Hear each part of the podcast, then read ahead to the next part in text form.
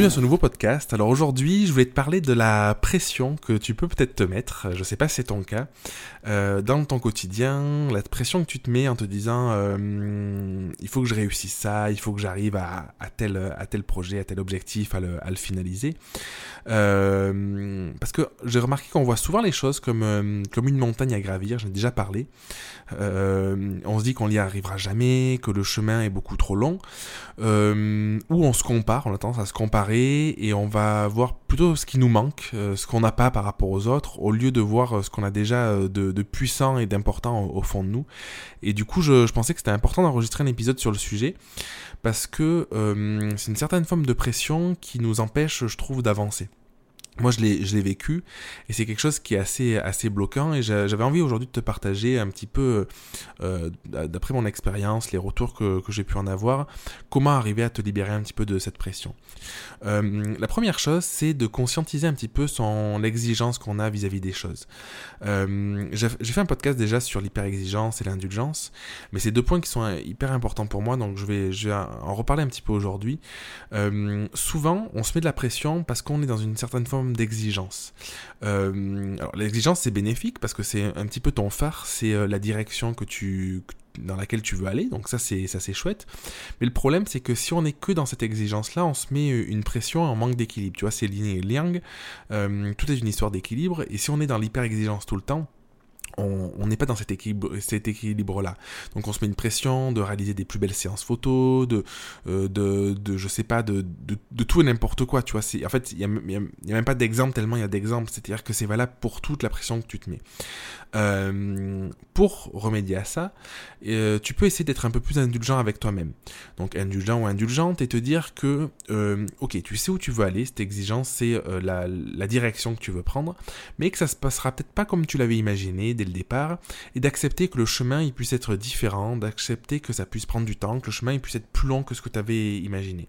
Donc pour moi, c'est vraiment la base pour, euh, pour arrêter de se mettre de cette pression à son quotidien, c'est prendre cette conscience-là que, ok, on sait où on veut aller, on a, on a tout du moins l'envie d'aller à un certain endroit, mais on est indulgent avec soi-même et on s'autorise à peut-être pas y aller aussi rapidement que ce qu'on pensait le faire ou euh, que ce se passe de la manière dont on l'avait imaginé. Parce que la réalité, c'est que euh, tu peux pas imaginer toutes les possibilités. C'est-à-dire que tu auras beau réfléchir pendant des heures, des mois, des années à quelque chose, tu n'auras jamais la possibilité d'imaginer tout ce qui est possible et réalisable.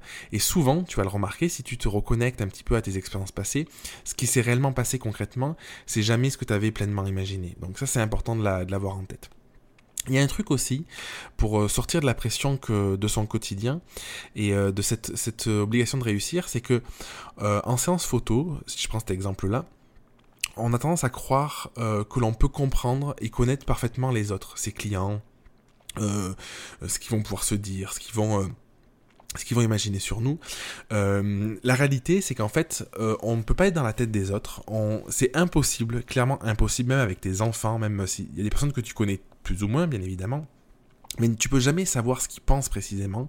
Tu peux jamais savoir euh, ce qu'ils sont en train de se dire, ce qu'ils sont en train d'imaginer, tout simplement parce que c'est pas toi et chaque personne a un mode de fonctionnement qui va être différent, un mode de pensée qui va être différent, et, ton cerveau est pas en capacité de d'être dans ce même mode de pensée. Euh, en le faisant, du coup, tu utilises une énergie qui peut être assez dingue et qui en réalité n'a pas de sens parce qu'en fait, tu peux pas savoir euh, concrètement ce que les gens ont besoin et, et y répondre. Donc, c'est une forme de pression qui existe, qui est importante, de toujours être euh, dans cette quête de euh, comprendre les autres ou les connaître, et du coup de vouloir répondre à ça, alors qu'en réalité, en fait, on en est incapable. Et du coup, ça participe encore plus à cette hyper exigence qu'on peut avoir, et euh, ça minimise encore cette, cette indulgence qu'il faudrait que, que l'on ait. Alors du coup, euh, comment te sortir de ça? Comment arriver à te libérer de cette pression que tu peux avoir en séance photo face à tes clients, cette pression que tu peux avoir au quotidien dans ton entreprise Je pense que ça passe par une chose qui est essentielle, c'est arriver à te connecter à tes forces. Euh, en fait, la seule chose dont tu peux être sûr, la seule chose dont tu peux être certaine, c'est euh, les forces que tu as en toi, c'est euh, toi, qui tu es, d'où tu viens. La seule personne que tu peux connaître, en réalité, c'est toi et c'est personne d'autre. Et du coup, au lieu de te comparer, au lieu de vouloir être quelqu'un d'autre, au lieu de te connecter à, à, à, ce que tu imagines que les autres puissent vouloir de toi, et du coup de te créer cette forme de pression, c'est essayer de te connecter à toi, d'essayer de mettre en lumière tes forces, d'essayer de euh, qu'est-ce que tu as au fond de toi qui est, différent, euh, qui t'est propre par rapport à ton histoire, par rapport à ton vécu, et de mettre tout ça en avant euh, et de le mettre au service des autres. En fait, en réalité, tu n'en as peut-être pas conscience, mais euh, ce, qui, ce qui va faire que tu vas réussir quelque chose, c'est pas ce qui te manque. Et du coup, on va, on va souvent chercher à essayer de combler ces manques et essayer de trouver des, voilà, des, des solutions pour, euh, pour apprendre ce qui nous manque. En réalité, c'est beaucoup plus fluide. On, va apprendre indirectement en le faisant. Hein. C'est beaucoup plus fluide de se connecter à ce qu'on a déjà, à ses forces. Et en fait, tout le reste viendra si on en a réellement besoin. Et euh, ça te prendra beaucoup moins d'énergie de te dire, ok, ma force, euh, en séance photo, je suis quelqu'un d'hypersensible.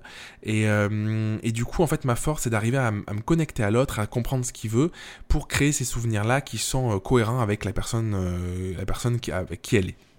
Et du coup, si tu fais ça, tu vas directement utiliser cette espèce de pouvoir que tu as en toi qui est, qui est, dû à tes croyances, à ton histoire, aux blessures que tu peux avoir, et créer une expérience et des souvenirs qui sont hyper forts parce qu'ils vont répondre à quelque chose auquel tu, tu, quelque chose que tu fais naturellement finalement.